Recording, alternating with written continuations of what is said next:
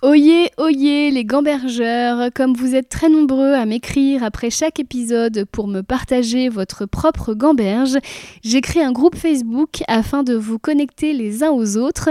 Ce groupe s'appelle Gambergeland, c'est un groupe privé. Pour en être, il suffira de répondre à une petite question et de vous engager à n'y insulter personne. J'ai voulu créer une safe place pour nous, souvent très sensibles et qui nous posons beaucoup de questions. Au plaisir de vous y retrouver.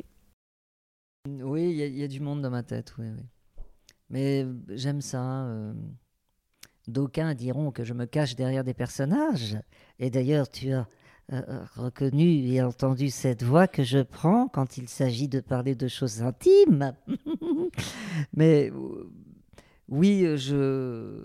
il y, a des choses que je ne peux pas dire en, Elise et Moon et, qui sont plus faciles à dire euh, en Marinette, euh, en Micheline, en Mappy. Euh, voilà. Bonjour et bienvenue dans ce nouvel épisode de Livre Échange, le podcast où je demande à une personnalité qui m'inspire de me faire lire un livre afin que nous en parlions ensemble. Cette semaine, c'est l'humoriste, réalisateur, musicien, jardinier, apiculteur Elie Semoun qui me fait l'honneur de parler de littérature dans mon micro. Il a choisi un incontournable texte, l'insoutenable légèreté de l'être de Milan Kundera, dont il me parle alors qu'il vient d'écrire lui-même un livre sur ses propres peines de cœur. J'ai découvert un Elise Moon que je ne connaissais pas tant que ça, alors que fréquentons depuis longtemps, et je vous propose donc un échange surprenant, le tout sur fond de bagarre entre ces poules et des canards, vous verrez. bon épisode Bonjour Elise Moon. Bonjour Christine. Merci de m'accueillir chez toi. Parlons. euh, alors déjà, d'habitude, je présente mes invités. euh, bon, toi, tu es humoriste, euh, Oui, chanteur, et puis tu sais, comme toi, on a un point commun tous les deux, on a une voix reconnaissable. Il paraît, oui. C'est que même quand je vais acheter du pain à la boulangerie et que je parle au téléphone, il y a un type qui se retourne et qui me dit Ah, j'étais sûr que c'était vous. Ah oui. J'ai j'ai une voix bizarre. Et combien de Micheline par jour? Alors on me parle, oui, des petites annonces, puisque ah, il y a les canards qui sont en train de repasser devant Ah nous. oui. J'espère qu'on les Je sais entendra. pas si on les non, entend, non. je sais, j'aimerais qu'on bien. les entend. Attends. Ah, attends, ouais, on leur tend le micro. Ils s'en vont. On dirait que ça les intéresse pas ce marrants, qu'on ils dit. du cul. Ouais, drôle, c'est hein. rigolo. Euh, Alors, Micheline, Donc, donc euh, oui, on, on me parle de Micheline, bien sûr. euh, célibataire en Turquie, euh, qui a un point commun avec toi, Christine, et avec moi, et qui te félicite pour l'ensemble de ta carrière. Donc oui, on me parle de Micheline, on me parle des petites annonces, on me parle de Dieudonné. C'est ça que tu veux savoir Oui, voilà, je- parce ah, que quand, on a... posé aucune question sur Dieudonné, c'est toi qui as. Ah non, non, non, pas du tout. J'ai dit c'est ça que tu veux savoir. J'avais englobé Dieudo euh, dans le... Ah, dans le- Mais oui, quand on a une carrière euh, assez épaisse euh, comme la mienne, donc forcément il y a des références pour plein de gens. Donc ça peut être du Cobu, ça peut être les petites annonces, ça peut être Dieudo, ça peut être mes spectacles. euh, Voilà. Références qui, qui, qui vont pas du tout avec le livre que tu m'as fait lire. Pas du tout. Là, vraiment, Elise Ah non. Moon qui parle de Kundera, il y a un petit côté camoulox un peu. Parce qu'on peut penser en effet euh, qu'un humoriste est un crétin et que n'est pas cultivé. Et c'est exactement la même réaction que quand je vais, euh, quand j'allais euh, à une époque à Bayreuth, tu sais, pour écouter de l'opéra, Ah, oui. euh, Wagner, ou quand je vais à l'Opéra de Paris pour écouter de, bah, de l'opéra, forcément, on me regarde avec des yeux ronds, et j'ai la sensation que là, on, on sait ce que valent les humoristes dans la tête des gens, c'est-à-dire en fait, c'est des- c'est juste des rigolos, quoi. Des Alors- gens qui ne savent ni lire ni écouter de la belle musique. Alors que pour, alors qu'en fait, on, vraiment, Alors on qu'on est se nourrit de- complètement dépressif et on se pose 3000 questions à la minute. Bah oui, et, qu- et qu'on a besoin de, on a besoin de nourrir cette dépression en écoutant de la belle musique ou en lisant des livres. Et là, j'ai choisi Kundera. Alors pourquoi? Bah parce que c'est un auteur que j'aime beaucoup. J'aime bien les auteurs euh, slaves. J'adore euh, Tolstoï, euh, Dostoïevski, Pushkin, Gogol euh, et Kundera, qui est pas exactement russe, hein, comme ceux que j'ai cités, mais Il est euh, j'aime bien cette. et Il est tchèque, ouais. J'aime bien cette écriture, en fait. euh, je la trouve. euh, je la trouve, euh, comment dirais-je, pleine de. En général, il y a. Enfin, son écriture, en tout cas, il y a beaucoup d'humour. Euh, Il a écrit Il y a- sur l'humour d'ailleurs. Oui, il a écrit sur l'humour. Il y a beaucoup d'humour. Ça parle d'amour, forcément, qui est, comme tu le sais, comme les gens ne le savent pas, peut-être notre sujet préféré à toi et moi. Oh là là, ouais. L'amour, euh, Ouais. les amours malheureuses. euh, donc, euh, c'est ça qui nous fait. Oui, on peut parler de, de thérapie de groupe, hein, toi et moi. hein. Oui, c'est ça. C'est même plus Voilà. amitié. Ouais, tout à fait. Ouais. Alors. L'insoutenable légèreté de l'être, le livre que Déjà, j'adore ce titre. Ouais, c'est un roman philosophique. En gros, en gros, c'est l'histoire de Thomas qui trompe Teresa avec Sabina. En gros, Oui, mais en vrai, c'est beaucoup plus complexe que ça. C'est dans la République tchèque, voilà, euh, communiste, euh, Mm. voilà, où il y a un climat euh, très lourd, tout ce qui, tout le monde ne peut pas faire ce qu'il veut. Ouais. Et euh, Kundera pose le, le postulat qu'en fait, on ne peut jamais connaître vraiment euh, les conséquences de nos choix puisqu'on ne vit qu'une seule fois. Et Ouais. ça commence par euh, un petit, enfin deux chapitres euh, de philo où il cite Nietzsche, etc. Il cite l'éternel retour. C'est très complexe. Avant de se lancer dans le roman, il donne toutes les clés de, en fait, voilà, il- on- le, le monde, la société porte un regard moralisant sur un certain nombre de choses, alors qu'au final, on ne sait pas du tout si ce qu'on fait est bien ou mal. Ben oui, parce qu'on n'a qu'une seule chance dans la vie. Et euh, moi, à l'époque où j'ai lu ce livre, c'était donc il n'y a, pas si longtemps, euh, je lisais aussi euh, Françoise Sagan, euh, parce que j'aime les écritures limpides. En fait, j'aime quand ça semble limpide et clair et que... Enfin, j'aime les paradoxes et, en fait, il y, a- beaucoup de profondeur dans ces écritures-là. Elles ont l'air comme ça, un peu légères, euh, mais il y a beaucoup de profondeur. Et je, en fait, j'ai écrit mon, un roman, là, il n'y a pas longtemps, qui va s'appeler euh, Compter jusqu'à toi. Et, et pendant que je l'écrivais, je lisais euh, Kundera. Donc, en fait, je me suis Ah oui. nourri de, le- de la lecture de Kundera. Et entre autres, euh, je me suis pas mal servi de, de cette notion dont tu parlais, celle du hasard et du choix. En fait, euh, on n'a on pas beaucoup de choix dans la vie. Enfin, en tout cas, on n'en a qu'un à chaque fois. Et on peut jamais revenir en arrière. Et ça, c'est une, euh, c'est un concept qui me, qui me travaille, qui me hante, en fait. Mais c'est un, un livre aussi sur le fait que justement, euh, on- donc on, si on n'a qu'une vie, donc on se doit de faire ce qu'on a envie de faire, donc de tromper notre partenaire pour voir s'il y a mieux ailleurs. Et, c'est donc, euh, et donc la pauvre, euh, la pauvre Teresa. C'est pas toujours. Ouais, mais c'est est- pas toujours. Enfin, on se doit pas de tromper quelqu'un. Enfin, après, Mais- Kundera, on sent que c'est un homme qui aime les femmes, donc du coup, c'est Oui. c'est- c'est l'envie un peu qui transpose dans son personnage. Oui, oui, oui, complètement. Mais ça fait souffrir euh, celle qui est trompée. Mais c'est marrant Donc- parce que tu, tu- toi, tu, tout d'un coup, tu me parles de celle qui est trompée, parce que toi, tu, enfin, Bah parce que ça m'est ça m'est arrivé, j'ai été trompé, j'ai trompé aussi, hein, évidemment. Euh, Enfin, je dis évidemment, euh, c'est co- comme si c'était. Enfin, oui, c'est une, une évidence. Enfin, j'ai j'ai connu les deux côtés, en fait, et je connais la souffrance qu'on a à être euh, trahi. Donc ça, c'est c'est terrible.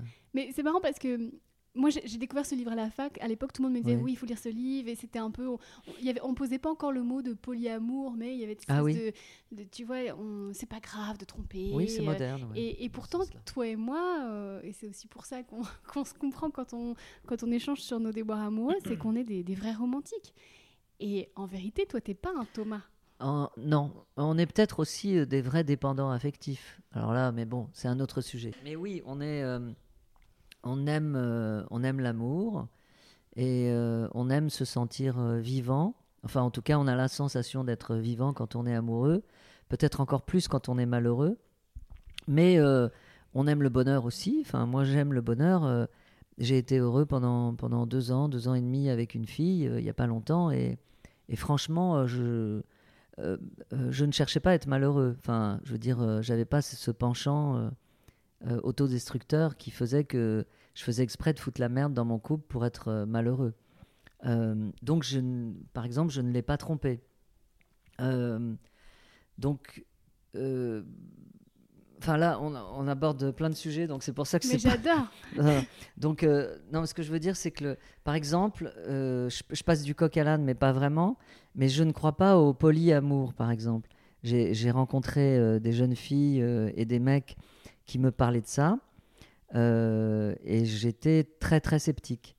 Euh, une copine en commun avec euh, Hervé, euh, enfin bref, euh, euh, on a un ami en commun. euh, et une copine à, lui euh, nous parlait justement du fait que Elle était en couple depuis un an avec un gars et qui pratiquait le polyamour. Mais je- alors personnellement, j'ai peut-être l'air d'un vieux con, mais je pense qu'il joue avec le feu, que ça peut pas tenir longtemps. Voilà. Donc euh, tout ça pour dire que la tromperie, euh, c'est pas la meilleure des choses. Euh, c'est pas le meilleur moyen de tenir son couple. Dans l'art du roman, Kundera dit que un bon roman, c'est celui qui dit au lecteur le monde est bien plus compliqué que tu ne le crois. Et il dénonçait beaucoup qu'à l'époque, dans un roman, il fallait que quelqu'un ait raison. Dans euh, n'importe quelle Ah histoire avant Kundera, il fallait qu'il y ait euh, une morale. Il fallait que quelqu'un gagne. Mhm. Kundera, lui, il apporte euh, 50 nuances de vérité. Oui. Et en fait, il donne de leçons à, à personne. Et, et en vérité, ce qu'il défend, c'est que chacun doit faire ce qui, ce qui le rend heureux, puisque finalement, encore une fois, on a Ou ce qui le rend malheureux. voilà. Et puis je veux pas spoiler, mais à la fin, ils meurent tous dans un, dans un accident de camion. Oui. Et là, Mhm. on se dit, en fait, ils ont, il a bien fait de s'écouter, le Thomas. Euh, toi, qu'est-ce qui te rend heureux? C'est une très. Alors là, tu vas faire du montage. Euh, non, en fait, voilà, pour être honnête, ce qui me rend heureux, c'est la, c'est la création. Euh, L'écriture de mon livre, par exemple, euh, c'est la première fois que j'écris un livre comme ça, totalement seul. Ceux que j'avais, ceux que j'ai fait, c'est un bouquin de jardinage, mais je l'ai fait. Euh, je l'ai coécrit avec un, grand spécialiste et puis un, bouquin qui raconte un peu ma vie, mais c'était avec une journaliste tr- très sympathique. Mais, mais bref, euh, j'avais jamais écrit seul comme ça. Et je crois que j'ai jamais été aussi heureux artistiquement euh, que à l'époque où j'ai écrit ce livre, c'est-à-dire il n'y a pas longtemps. Donc voilà ce qui me rend heureux, la création. C'est-à-dire euh, être surpris par soi-même. C'est quand même fort d'être surpris par soi-même. Mais euh, quand je me- il m'arrivait de me lever à 2 heures du matin, ou bien euh, de, de, de me réveiller euh, très tôt pour écrire, je ne sais pas d'où les idées me venaient. En tout cas, elles mûrissaient depuis longtemps, comme un bon fruit mûr. Elles avaient mûri depuis longtemps. Et puis, ça se déversait comme ça sur l'écran de mon ordinateur. Et j'avoue que j'ai, j'ai- franchement, jamais été aussi heureux. Alors il y a ça, c'est un, bonheur euh, très égocentré. Et puis il y a aussi euh, ce qui me rend heureux, c'est le partage. C'est ma vie d'ailleurs. euh, partager ce que je fais sur scène, partager d'une manière intime ma vie, faire découvrir à celles que j'aime bah, ce que j'aime, des endroits, des pays, des musiques, des livres. La passion pour euh, les montres, le carrelage, le jardinage, enfin bref, partager. Voilà, c'est ça qui me rend heureux. Partager Et c'est- et avec les gens en je- général ou partager avec la personne qui Alors, avec les gens en général, mais ça, c'est ma vie depuis longtemps. Mais avec celles que j'aime, oui, partager. C'est super important pour moi. C'est même indispensable. Pour toi, une vie seule, c'est pas négociable. Euh, non, j'arrive pas. J'avoue que j'ai certainement du travail à faire. Euh, S'il y a des gens qui sont plus calés que nous ou qui sont arrivés à un, niveau- à un stade beaucoup plus supérieur à nous, euh, ils, peuvent, ils, ils peuvent nous dire ou me dire, euh, mais il faut apprendre à être seul, euh, il faut suffisamment s'aimer soi-même pour être seul, se faire du bien, etc. Mais j'avoue que ce sont des phrases qui ne me parlent pas. Je- J'arrive pas. Oui, puis on, on pose sur nous une, une culpabilité de tu dois apprendre à être gentil seul et tout. Voilà. Et mais oui, mais si toi, t'es heureux dans les yeux de quelqu'un, c'est légitime. Enfin, Tu as raison. Alors, euh, la notion de culpabilité, elle est, elle est très importante. Moi, elle pèse un poids gigantesque sur moi. Euh, en effet, tu as mis le doigt dessus. Euh, les gens qui te culpabilisent de ne pas pouvoir être, de ne pas pouvoir vivre seul, c'est terrible parce que quand je suis seul dans ma maison euh, et que je m'ennuie, enfin en tout cas qu'il y a du vide en moi, euh, bah, parfois je me dis oh mais je devrais faire un effort, euh, c'est chouette d'être seul, il faut apprendre à être bien avec soi-même, etc. Mais j'avoue que je n'y arrive pas. Mais surtout, euh, tes émotions ne, te trompent pas. Enfin, quand t'es seul, tu es mélancolique. euh, Je, tu vois, je te Mhm. connais un petit peu. Et quand Oui, t'es en oui. couple, il y a une euphorie, il y a une lumière. Et euh, pourquoi avoir choisi, euh, suite à ton chagrin d'amour, euh, pourquoi avoir choisi d'écrire un roman au premier degré et pas avoir fait un nouveau spectacle? Alors j'hésitais. à écrire soit, un, soit des chansons, ce que j'avais déjà fait, et, ou soit un livre. Et en fait, j'ai été très inspiré par un livre de Paul Géraldi qui s'appelle Toi et moi. Alors c'est vieux, hein, ça date des années 20, mais j'étais tombé dessus et c'est un poète, Paul Géraldi, qui raconte euh, une histoire d'amour sous forme de poésie. alors ça commence par la rencontre alors il y a des chapitres euh, inquiétude, impatience, doute, euh, bonheur, euh, je sais plus, enfin bref. Et, à chaque fois, il écrit, il écrit des poèmes sur tous ces moments-là. Et ça va du début de la, enfin, du début de l'histoire, la rencontre, à la fin. Et j'ai voulu faire la même chose d'une manière un peu plus moderne. D'abord, j'ai décrit la rencontre que j'ai eue. après, je me suis mis à la place de la fille je l'ai fait parler, je l'ai fait penser. Après, j'ai mis un poème, euh, j'ai mis euh, des dialogues, j'ai mis aussi, euh, comme j'écris des scénarios, j'ai mis une scène, comme si j'avais écrit, comme si je, enfin, comme dans un scénario. Bref, j'ai fait, et puis j'ai fait des, petits chapitres comme ça. Donc c'est un livre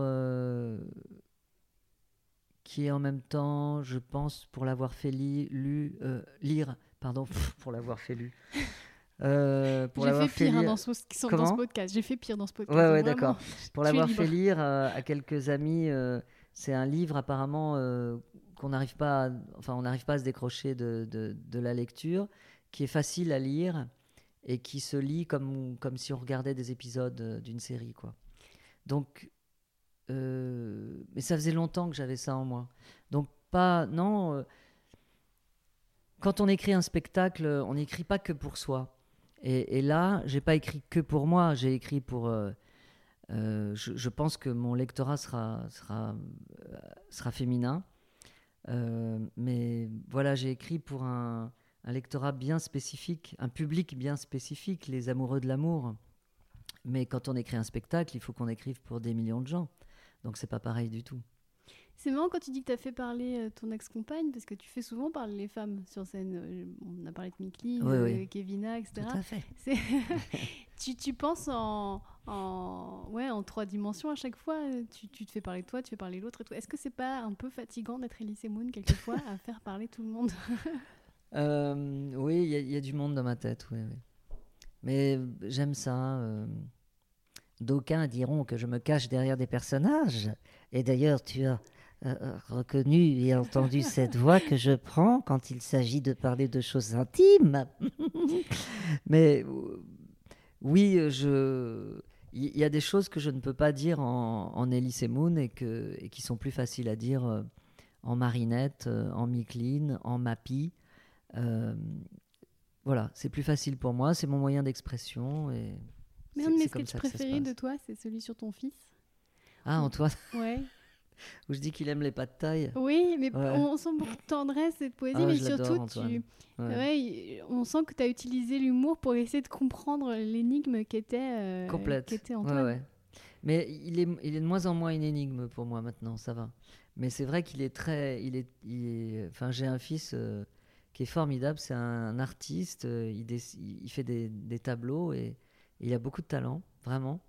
Euh, je ne suis pas le seul à le dire. Et, et maintenant qu'il est, que je peux mettre un, tampon sur lui, artiste peintre, ça me rassure.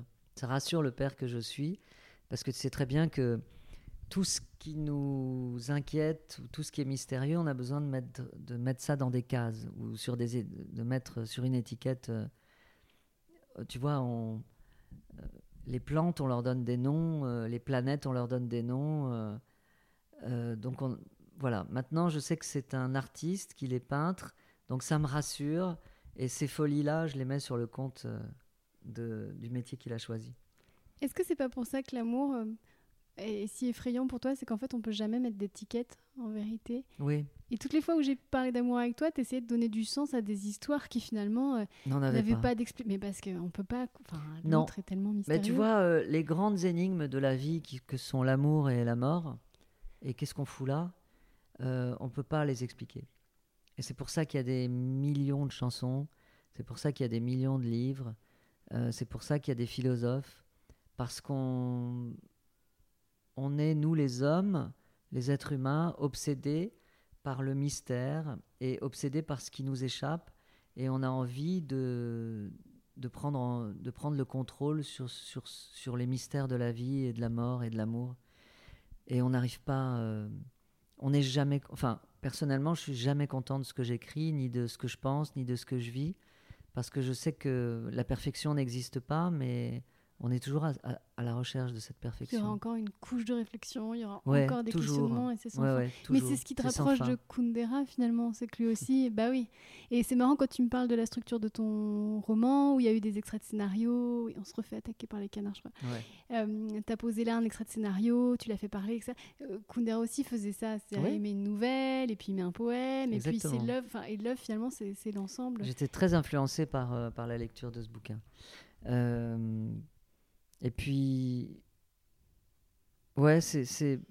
Enfin, en, en- écrivant, j'ai essayé d'être, euh, mais dans tout ce que je fais, d'être le plus sincère possible. Euh, je ne me suis pas fait de cadeaux et j'ai pas fait de cadeaux euh, à, la femme que je décris. Et oui, c'est passionnant d'avoir d'avoir les, les différents points de vue en fait des personnages. Je trouve ça génial. Pas juste, c'est pas un roman à la première personne. C'est Et- ça qui me plaît. Et ce qui est c'est que le monde est C'est le cas chez Kundera. Ouais, et le monde est assez cruel avec la sincérité. Je pense à ton album de Bossa Nova, par exemple. Tu l'as fait de tout ton cœur, de toutes tes Ouais. tripes, et finalement, il n'a pas trouvé son public. Est-ce que après ça, comment Le premier, il a trouvé son Oui. public. Euh, il avait été vendu à 80 000 exemplaires, c'était pas mal. Les deux, les deux autres, oui, mais alors euh, après, il y a une question de qualité. Le premier album était meilleur et meilleur que les deux derniers. Donc euh, il y a ça aussi. Euh, mais oui, euh, un artiste qui fait trop de choses, on ne sait plus qui il est. Tu vois, par exemple, à, une époque, évidemment, je n'ai strictement rien contre lui. Mais Anthony Cavana, on ne savait pas trop ce, ce qu'il faisait. Il était animateur à la télévision, il était chanteur, il était humoriste, il était comédien. On ne savait pas trop le situer, tu vois. Euh, et je crois que parfois, ça peut être le cas euh, en ce qui me concerne, parce que je fais beaucoup de choses. Et la chanson, euh, oui, quand on passe de, des petites annonces qui sont qui est un registre assez sanglant, saignant, pathétique, à des chansons d'amour au premier degré, on peut soit aimer, soit se foutre de ma gueule. Et pourtant, je trouve qu'il y a un pont assez évident entre les deux. Oui, en plus. une- tes personnages, les personnages des, des petites annonces sont tristes et mélancoliques. Ah oui, oui, Il y a complètement. une misère humaine, euh, enfin, Ah ouais. derrière la couche d'humour qui, qui serre le cœur quand même. Oui, oui, oui, ils sont tous à la recherche d'amour. Ils sont tous à la recherche d'amour. Ils sont dans une misère affective et, et sexuelle. Et on se euh, moque d'eux. C'est Et on se moque terrible. d'eux. Mais oui, mais tu peux pas. euh, Enfin, voilà. On sait bien qu'on. On peut pas, je peux pas faire un sketch sur le bonheur, ça, ça n'intéresse personne.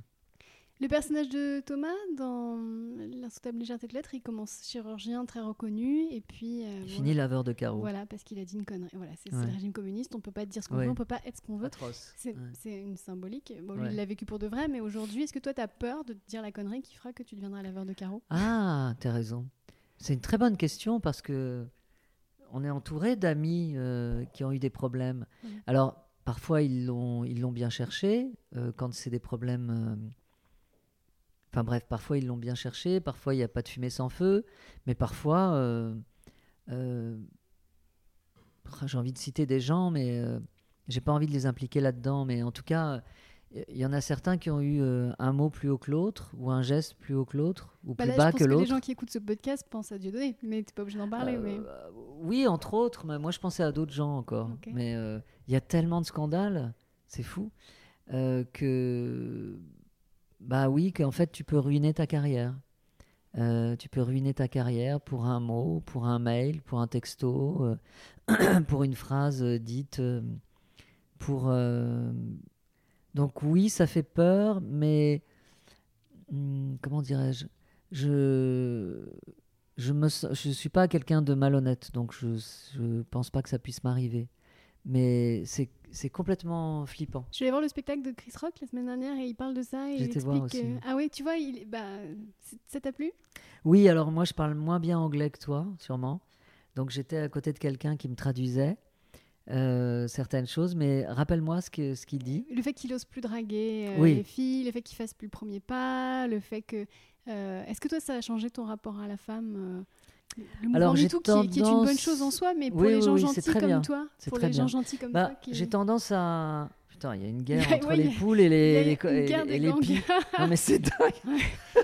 mais je pense que c'est les pies qui viennent piquer leurs, euh, leurs œufs, en fait. Non, mais en fait, il y a plus de violence dans ton jardin que dans ma cour, en c'est vrai. dingue. Viens dans le une jungle. 93, tu verras, ce sera beaucoup Ouais. plus calme. Bon, euh, oui, en fait, Me Too. euh, Me alors, euh, bah, pff, je sais pas, moi je, moi je trouve ça génial que les, que les femmes puissent avoir la parole et qu'elles tapent du poing sur la table et, euh, et qu'elles foutent en l'air euh, des porcs, en fait. euh.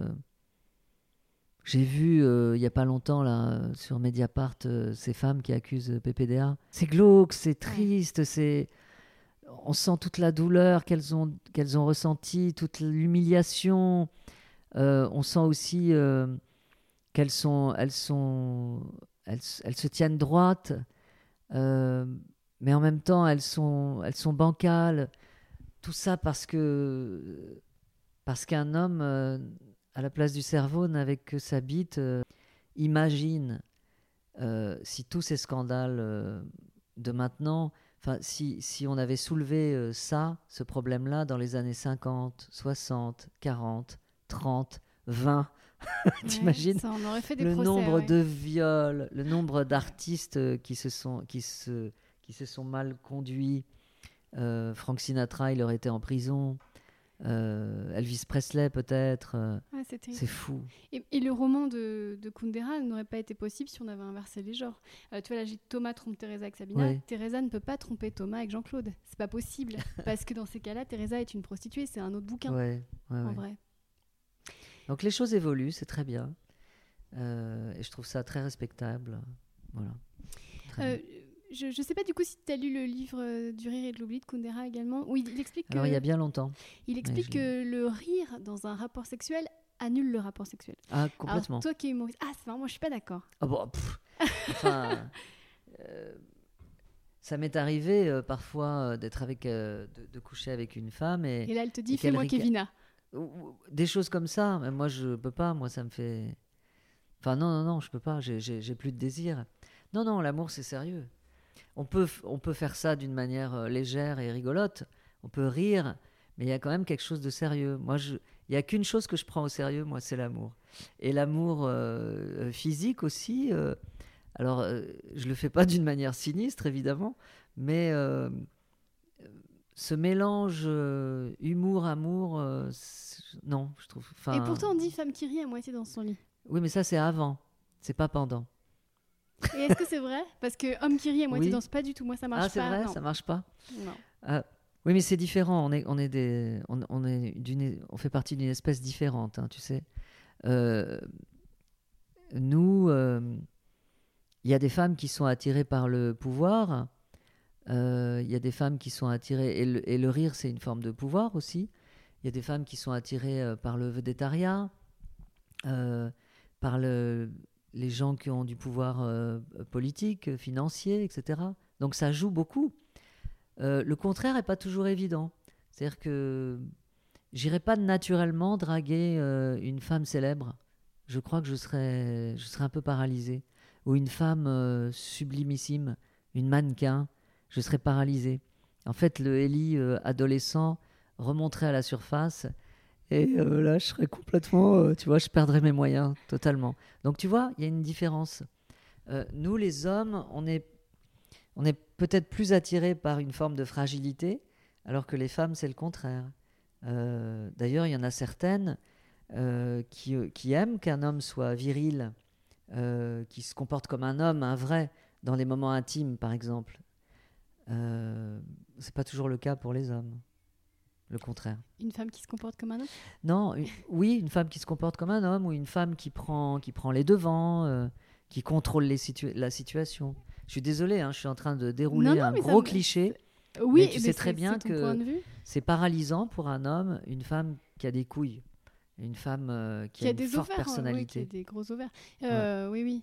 Euh, oui, moi, je, je- moi, personnellement, moi, j'aime bien quand les rôles changent. Tu vois, c'est-à-dire que de temps en temps, c'est l'autre qui prend les devants, Oui. et puis après, le lendemain, un peu moins. Oui, Et puis, je pense que c'est ça une relation qui fonctionne, non? Oui, oui, bien sûr. En revanche, je, je peux pas dire le contraire. C'est que oui, moi, quand, j'ai, quand je prends les devants et que j'ouvre ma grande gueule et que je fais des vannes, c'est, castrateur. Ah oui. Oui, voilà, Ouais, tu vois, c'est ce que je te dis. Ouais. Et j'en souffre pas mal Ouais. dans ma vie. Ouais, je- mais moi, je suis obligée pour, euh, pour pécho, je suis obligée de minauder. Tu sais, je suis obligée Oui, de faire genre, alors que je suis pas c'est terrible, on est, on, est Bah oui, c'est on est tellement pour victime ça que tu de, parles de, clichés, je C'est terrible, Ouais, c'est dingue. Euh, Et toi, qui est une si, euh, qui est si fa- pas frêle, mais toi, t'es es un romantique, t'es doux. Est-ce que toi, à l'inverse, tu des fois, t'es obligé de forcer un peu le. Tu sais, moi, j'ai des ruches dans mon jardin. J'en ah ouais, bon, ça, ça impressionne aucune meuf. hein. Franchement, euh, avoir des abeilles, euh, ils s'en foutent complètement. Mais t'as un tatouage, Euh, par exemple. Oui, j'ai un tatouage avec une petite abeille, mais un tatouage raté. Donc, tu vois, alors franchement, je suis pas du tout dans le- Euh, mais ta question, c'est quoi? Ah oui, est-ce que je suis euh, obligée de montrer un les peu muscles? la, la virilité Ah ouais, oui. pour pécho? Oh, euh, pff, non, je pense que ma, ma virilité, entre guillemets, euh, on parle d'une virilité un peu virtuelle, hein, euh, elle, est, euh, elle, est dans, elle est dans mon talent, elle est aussi dans le fait que je sois un personnage public. Donc c'est, pour moi, c'est ça, c'est une forme de virilité, c'est-à-dire que c'est une forme de pouvoir, euh, c'est un pouvoir silencieux. La fille qui, qui vient me voir, elle est attirée autant par le Eli que par le Semoun. Et, parfois, c'est parfois c'est génial si elle vient voir mon spectacle et qu'elle voit euh, euh, 1500, 2000 personnes euh, mortes de rire et qui se mettent debout à la fin de mon spectacle. Bah pour moi, c'est une victoire. C'est toujours ça que j'ai pas à faire, quoi. Euh, mais en règle générale, oui, je suis assez, je suis assez doux. Euh, je suis assez doux et, d'aucuns me- pourraient me traiter de caniche euh, avec les femmes. Parfois, oui, euh, je, je manque un petit peu de virilité, mais, mais c'est un paradoxe que j'arrive pas à comprendre. Les femmes, elles aiment les gens euh, doux, euh, attentionnés, euh, rêveurs, qui leur écrivent des poèmes. euh, et puis en même temps, euh, elles veulent des bad boys, des gens qui, des, hommes qui les font souffrir. Donc souvent, j'arrive pas à comprendre. Mais en tout cas, j'ai réfléchi. euh, je crois la clé des bons rapports humains et d'un bon rapport de couple, c'est souvent de se mettre à la place de l'autre. Ça a l'air simple comme ça à dire, mais si j'arrive à me mettre à la place de l'autre, euh, eh ben ça, ça fonctionne. Est-ce que tu as déjà pensé à ce qu'aurait été ta vie sentimentale si tu n'avais pas été célèbre? Euh, elle aurait été complètement différente. Il y a Smaïn qui avait dit une phrase qui avait dit Avant j'étais moche, maintenant je suis connu. Je trouve ça génial comme phrase. Donc c'est compliqué euh, de répondre à cette question parce que bah, je parce que je peux pas revenir en arrière, mais j'aurais certainement moins plu aux femmes. Ça c'est sûr. Moi, je pense que tu aurais développé d'autres choses. Moi, Oui. je t'aurais bien vu que tu serais devenu apiculteur. Tu aurais été l'apiculteur sexy de l'amour et dans le pré. Ouais, mais je. Ouais. Si j'avais été sexy, je serais pas passé dans cette émission-là. Euh, J'ose espérer que. que pas connu, j'aurais pu avoir du succès avec les femmes. Euh, et j'ose espérer que mon charme naturel euh, aurait pu agir euh, sans que j'ai besoin de la célébrité. Pourquoi tu parles au conditionnel? Aurait pu, bien sûr qu'il aurait agi. Ouais Ah, merci chérie. Ah, bah, C'est même. gentil. Là, je te trouvais beaucoup trop dur avec toi-même. D'accord. bah Alors, oui, attends, je regarde mes questions. Parce que, ça nous fait un point commun. Ouais. Euh, oui, c'est un livre qui est très euh, freudien. Il y a beaucoup d'analyses, de Oui. rêves, de questions qu'on pose, de Mhm. trucs où où il n'y a même pas de réponse. Euh, et, et en fait, je me suis dit, ah, c'est vraiment euh, écrit par un gars qui, comme toi et comme moi, se prend un peu la tête. Est-ce que des fois, t'as pas juste envie, toi, de, de poser moins de questions? De simplicité? Ouais. Oui, et j'avoue que quand je, quand je suis avec quelqu'un, euh, je m'en pose moins, je me, laisse, je me laisse aller. Il y a une sorte de confort, en fait. Euh, parce que là, on est... Enfin, moi, quand je suis célibataire, je suis inconfortable. Je marche sur des œufs. Euh, je, me dis, euh, est-ce que, je peux- est-ce que je peux plaire encore Euh, Est-ce que je vais rester longtemps dans cette situation à qui je peux plaire, est-ce que je lui plais, etc. Mais une fois qu'on est avec quelqu'un, on se pose plus ce genre de questions, on n'est plus dans le doute. Parce qu'il faut rappeler aussi que ceux qui nous écoutent doivent se dire, mais ils sont complètement névrosés, mais on, est des artistes. Et moi, ça fait plus de 30 ans que je vis dans le regard des autres. Donc forcément, ça crée... euh, euh, c'est pour ça que je suis un peu tordu. Parce que y a, on a un besoin d'amour euh, qui est, qui est- gigantesque par rapport aux gens normaux, entre guillemets. Donc une fois que je sais que je suis aimé, eh bien, il y a quelque chose chez moi qui, qui se relâche et je deviens serein, heureux. et je rêve de ce moment-là. C'est génial. Je sais parle. plus. Le combat s'arrête en fait. Je pose les armes. Et c'est fantastique. C'est là où je suis vraiment heureux. Ouais, quand t'es en couple, il y a un côté, bon, ça fait ça en moins à penser. Oui, euh, en résumant les choses et en simplifiant les choses, oui, on peut dire ça. Ouais. Ouais, ah, ça me parle. ouais, ça me parle. J'ai des citations ici. Euh, et attends, avant de les piocher, parce que Ah ouais. j'en avais noté une avant de partir. Ouais. J'ai refeuilleté le bouquin, donc je vais te la donner, je vais te la dire, euh, je vais te la dire oralement. Nous n'avons qu'une seule vie, on saura jamais ce que donneront d'autres choses. On parlait de ce que tu aurais été si tu n'avais pas été euh, célèbre. Mm. Euh, quelle autre vie t'aurais voulu, toi?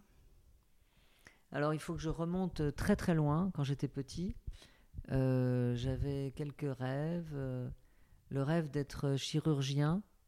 Comme Thomas, le personnage du Oui, livre. c'est ça. Euh, mais je sais pourquoi je voulais être chirurgien et je voulais être rabbin aussi. Vraiment. euh, La religion, c'est important juif, pour toi? Hein. Non, pas du tout. Je ne suis pas croyant du tout.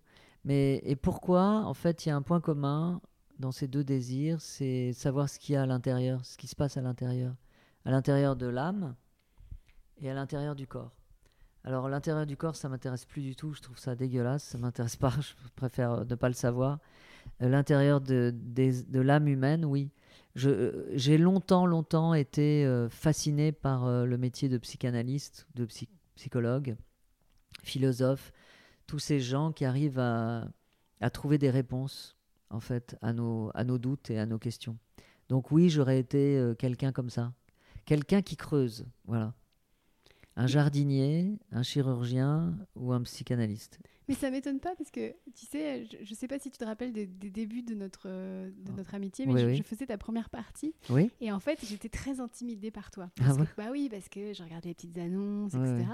Et toi, tu, posais, tu me posais beaucoup de questions sur ma vie personnelle et, t- Ouais. et- et tu voulais comprendre en fait. Ouais, ouais. Et qui, de quoi Et tu recommences à chaque fois qu'on se revoit. Tu sais, quand je suis arrivée tout à l'heure, tu m'as tout de suite demandé alors les amours, et puis je sors d'un truc qui m'a fait un peu de mal. Et du coup, je mal à l'aise de t'en parler parce que je sais que tu as un regard très perçant.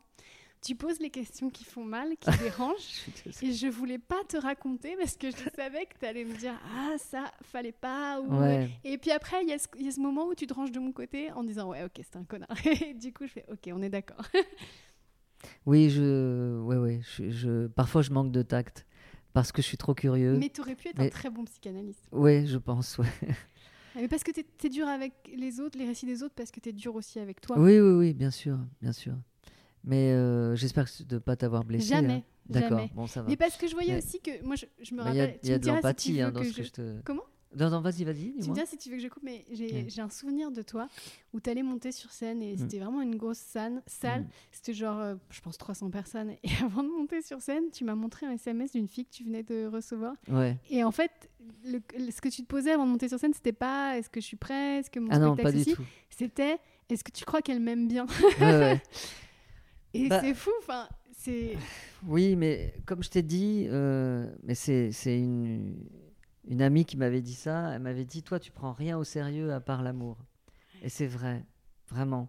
Je crois que si on mettait dans, dans la balance, tiens, tu, tu vas répondre à cette question. Si on met dans la balance euh, un succès absolu dans ce que tu fais, euh, une reconnaissance du métier et le bonheur absolu dans, avec un homme, qu'est-ce que tu choisis? Le bonheur absolu avec un homme. D'accord. Et tu vois, tu n'as même pas mis deux secondes. Alors moi, Mais pas avec je- un homme, mais, mais avec une de- femme. de cré- ouais. Non, t'as pas le choix. Ah, je peux Ah, plus t'as créer. pas le Ah, choix. mais ah, c'est- je peux même pas être nulle dans ce que je fais professionnellement. Euh, non, t'as pas le choix. Ah ouais, non là c'est très dur. Alors, entre très, le bonheur professionnel et le bonheur sentimental, qu'est-ce Je- que tu choisis? Ouais, c'est comme choisir entre deux enfants. enfin, C'est euh, compliqué, hein Mais Mais Au moins, dans ton histoire, on a l'un ou l'autre. Ouais. Bah a- oui, euh, mais c'est vrai que, que pour moi, c'est très important. Et je me souviendrai toute ma vie de euh, ce soir du 13 décembre, euh, j'ai joué à la Cigale. Il y avait une femme que j'aimais dans la salle et je me souviendrai de cette, cette représentation toute ma vie. J'étais sur un nuage, je savais qu'elle était dans la salle, je savais qu'elle m'admirait, qu'elle allait rire, qu'elle allait voir mon succès. Et j'étais, je, je pense que j'ai jamais aussi bien joué de ma vie. Parce que, et, et- et le livre que j'ai fait, par exemple, j'avais tout le temps en tête, tiens, et si la lecture de ce livre allait faire que je, je, je puisse récupérer euh, cette demoiselle. Ah ouais. Est-ce Voilà. que toi aussi, quand, c'est important pour quand tu as un crush, quand tu tout ce que tu fais est dédié à la personne, même tes Oui. publications sur Instagram. Oui, oui, bien trucs, sûr, ouais. évidemment. Oui, bien sûr. Ah, Ah oui. Tout est... Non, non, mais là, c'est clair. Oui, oui, oui. Mais c'est ce qui te permet aussi d'avancer, c'est un moteur. Parce que on parlait de la culpabilité, la société va là nous culpabiliser en nous disant mais non, mais l'important c'est le regard que tu portes sur toi-même et tout. Oui, mais et finalement, et si c'était ton mode de fonctionnement et que finalement c'était comme ça que ça ça marchait? Ah. Euh, Il ça a raison, t'arrange- ça t'arrange de penser ça? Mais non, mais il a raison Kundera, c'est qu'au final tu sauras jamais, tu sais qu'à l'instant présent, Moi, je- grâce à cette femme, tu as écrit un livre. Oui, oui, oui, tout à fait. Alors, tu as raison, mais celui qui dit que la personne que tu dois rencontrer, c'est toi-même, et que la personne que tu dois aimer le plus, c'est toi-même, a aussi raison. Ça, c'est compliqué. Euh, comment on fait pour s'aimer soi-même? Comment on fait pour vraiment se faire du bien? Je ne sais pas. Je ne sais pas répondre à cette question. Donc oui, on fonctionne dans, dans la souffrance, dans le doute. euh, euh, mais on, est, on a aussi la capacité d'être heureux, évidemment, de rendre heureux les gens. Donc ça, c'est important. Enfin, je dis ça pour euh, que ceux qui nous écoutent se disent pas, euh, c'est quoi ces deux, ces deux dépressifs et ces deux névrosés? Tu vois, on se pose beaucoup de questions, mais en effet, c'est euh, cette sensation de recul euh, qui nous fait avancer, paradoxalement. Je te laisse C'est pour ça que le titre du bouquin, L'insoutenable légèreté de l'être, Ouais. est magnifique. Ouais. Alors, Donc c'est des citations qui, qui sont euh, qui, s- qui représentent bien le livre et, et ce aussi. sont toujours les mêmes que, que tu présentes à tes invités ou bien tu changes C'est des citations du livre. euh, Ah, d'accord. Le drame d'une vie peut toujours être exprimé par la métaphore de la, pes- de la pesanteur. On dit qu'un fardeau nous est tombé sur les épaules, on porte ce fardeau, on le supporte ou on ne le supporte pas. On lutte avec lui, on perd ou on gagne. C'est aussi une des thématiques du livre dont on n'a pas parlé, c'est que euh, Kundera dénonce et condamne euh, les jugements, le jugement de la société dont il est en permanence victime. Ouais, c'est un, que- un rebelle. hein. Ouais, mais aujourd'hui, dans une société plus légère, entre guillemets, est-ce que toi, tu arrives à vivre ta vie comme s'il n'y avait pas de conséquences et à faire Tu dis exactement... plus légère Ouais, Non, exact. elle n'est pas du tout plus légère, elle est terrible. Euh, moi, j'ai toujours vécu d'une manière totalement insouciante. Je cultive euh, cette jeunesse d'esprit que j'ai. euh, et je cultive cette insouciance. Alors, c'est ce qui a fait que, malheureusement, euh, mon couple a explosé. Je pense que c'est à cause de ça. C'est parce que je continue à être. à- avoir cette espèce de naïveté, d'insouciance, de légèreté, qui fait que ça peut être assez insupportable parce qu'on n'est parfois pas face à un vrai adulte, mais je l'assume. Donc je, je, je, je comprends cette Est-ce que ton fardeau à toi, c'est pas la culpabilité dont tu m'as parlé? Oui, alors la culpabilité, c'est terrible. Parce que tu vois, euh, ce qui m'éclaire souvent, ce sont mes amis. Euh, par exemple, euh, souvent je me plains. Oh, j'en ai marre. J'ai couché avec une fille, mais pff, je suis pas amoureux. Euh, c'est triste, je me sens triste, c'est pathétique. Et mes potes me disent, mais de quoi tu te plains T'es fou, quoi. Regarde-toi dans la glace, t'as de la chance, mon pote. alors il y a ça aussi. Ou alors, euh, quand j'ai une dépendance, euh, je sais pas, euh, il m'est arrivé pendant un moment d'aller pas mal au casino pour me donner une excitation. c'est complètement débile. hein. Alors je m'en plains. Je dis, oh, je devrais pas aller dans ces endroits-là, c'est glauque, c'est pourri, j'ai rien à foutre là. Je vais peut-être perdre de l'argent. euh, de toute façon, on perd tout le temps. Et j'ai un copain qui m'a dit, bah, mais ça t'amuse d'aller là-bas Bah alors, vas-y si ça t'amuse, si ça te fait plaisir, vas-y, fais-le. De toute façon, t'es pas fou, tu vas pas perdre ta maison. fais-le si ça t'amuse.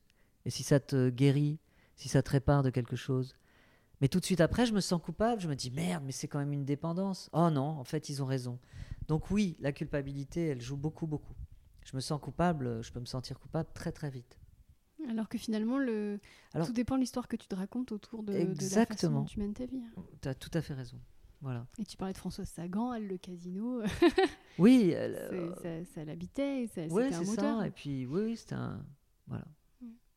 Tu peux tirer une autre citation toutes les phrases ne sont pas aussi complexes, mais après c'est du Kundera, c'est difficile de trouver quelque chose d'un peu, d'un peu clair. Le vertige, c'est autre chose que la peur de tomber. C'est la voix du vide au-dessous de nous qui nous attire et nous envoûte.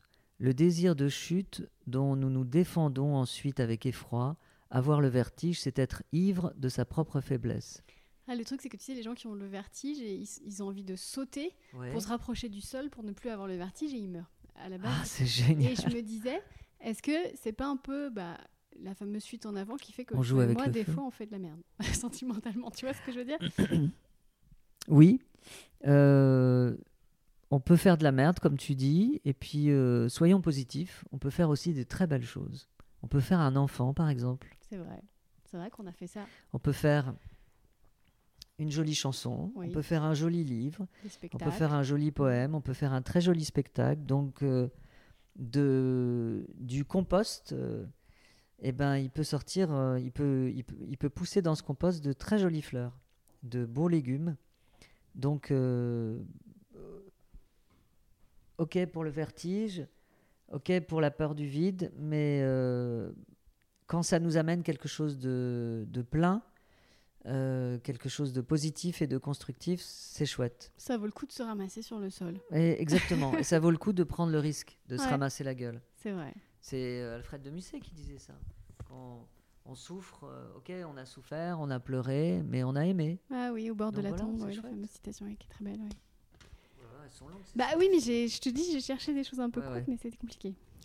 Alors, les hommes qui poursuivent une multitude de femmes peuvent aisément se répartir en deux catégories. Ah, je l'avais lu ça.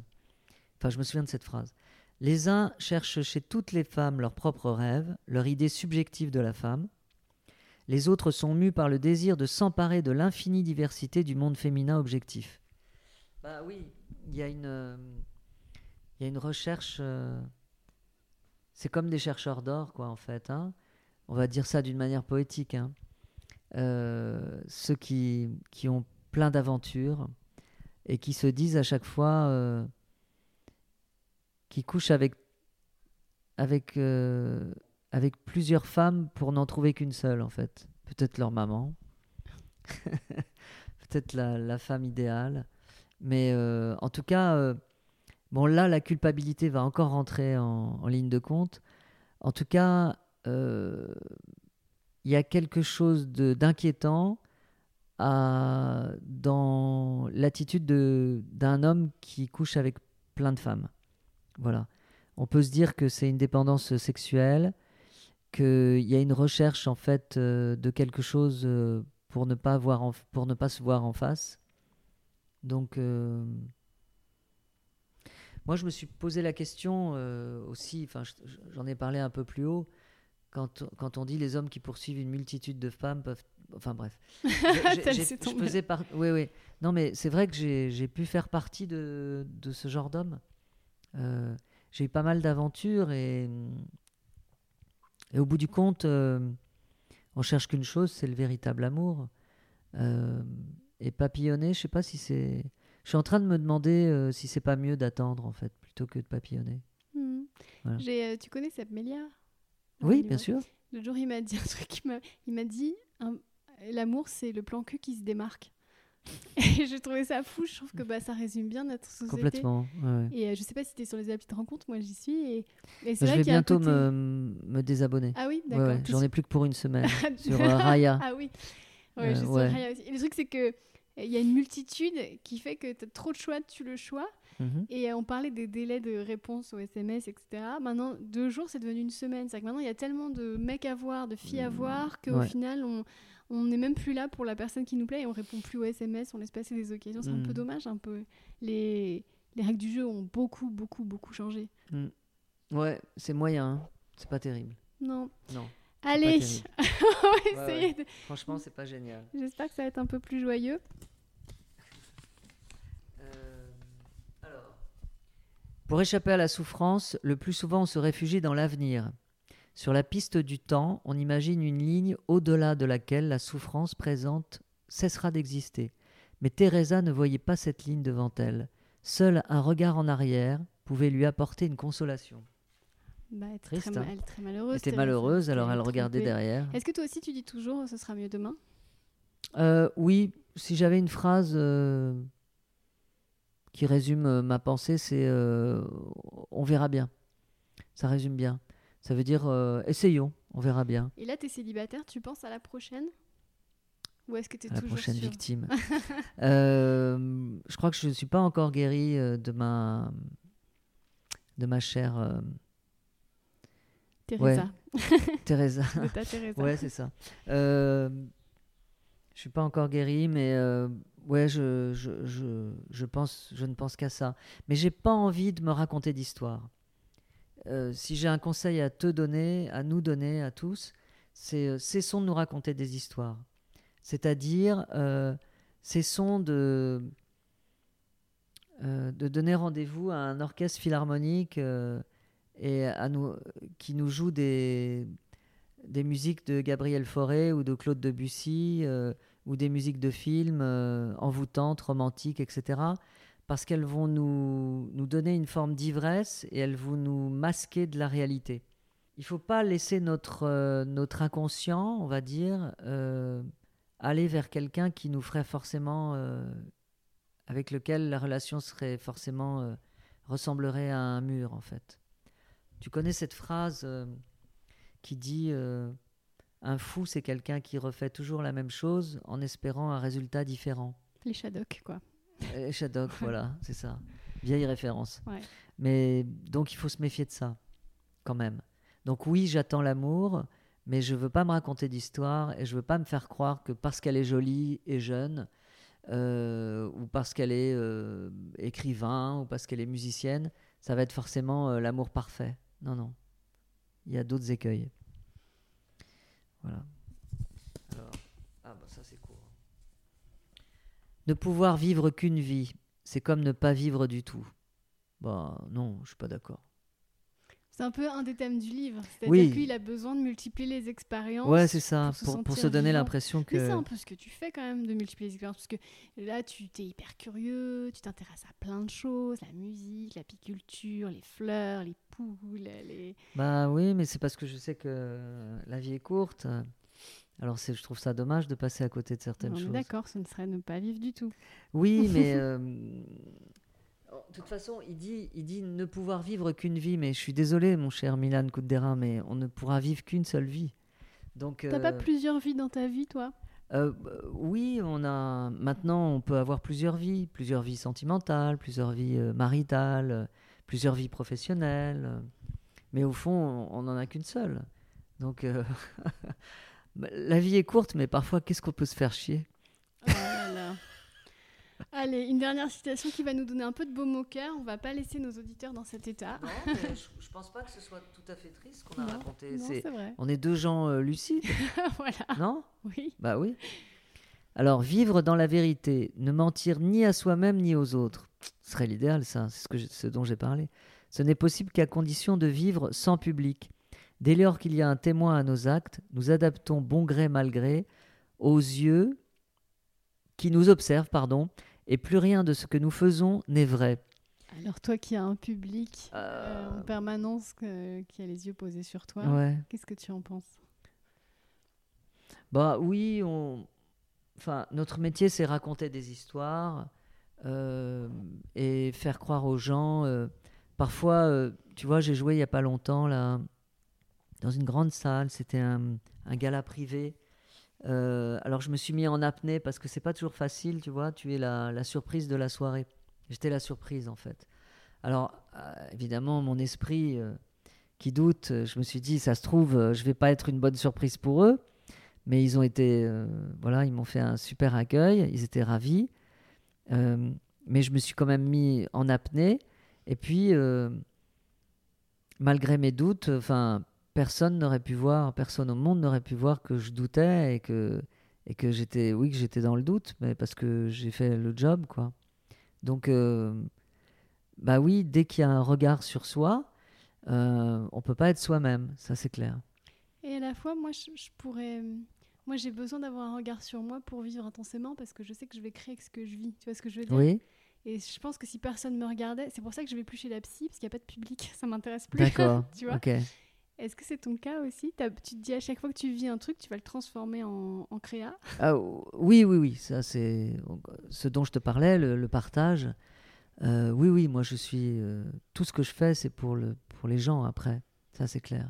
Tu vois, même une tragédie, euh, puisque mon papa, euh, qui, est, qui, est, oui. qui est mort d'Alzheimer, Tu l'as mis en scène? je l'ai mis en scène, euh, je l'ai je l'ai filmé, j'en ai fait un documentaire très intime, et puis c'est devenu complètement universel, parce que ça a parlé à des millions de gens, à des milliers de gens, en tout cas au minimum à un million, euh, un million de personnes. Donc, euh, donc on, peut, on peut transformer les choses, et puis c'est beau, on peut transformer des choses intimes et, et, les donner aux gens comme ça, et, les gens se les, se les approprient. Donc oui, on vit dans le regard des autres, mais il faudrait quand même pouvoir se contenter de soi-même, parfois. Ce serait génial, ça nous, aber- ça nous apporterait une forme de sérénité qui nous ferait du bien quand même. On dormirait mieux. Eh bien, merci beaucoup, Alice et Merci. On va terminer là-dessus. Ah bah non, on va terminer sur quand est-ce que sort ton livre alors du coup? Ah, en- Eh ben oui. euh, le 6 octobre, chez, chez Robert Laffont. Voilà. Eh bien, euh, j'allais dire j'ai hâte de lire, non, parce qu'il est dans ma boîte mail. Oui, Donc, en moi, plus, donc, je euh, vais le lire ce soir. Je me suis quand même retrouvé dans tes spams. Oui, c'est vrai. C'est vexant. Non, mais Bon. Tu n'es pas dans mes spams, tu es dans mon cœur. Oh, merci, Merci. ma chérie. Merci à toi, et Au revoir. Et vous aussi, vous êtes dans mon cœur, vous qui êtes désormais des milliers à écouter ce podcast. Merci beaucoup. N'hésitez pas à me mettre 5 étoiles sur votre application de podcast. Cela me sera très utile. La semaine prochaine, mon invité sera le réalisateur, humoriste et comédien Kyron, avec qui nous parlerons de La petite maison dans la prairie, le texte de Laura Ingalls Wilder. D'ici là, prenez soin de vous et de votre bibliothèque.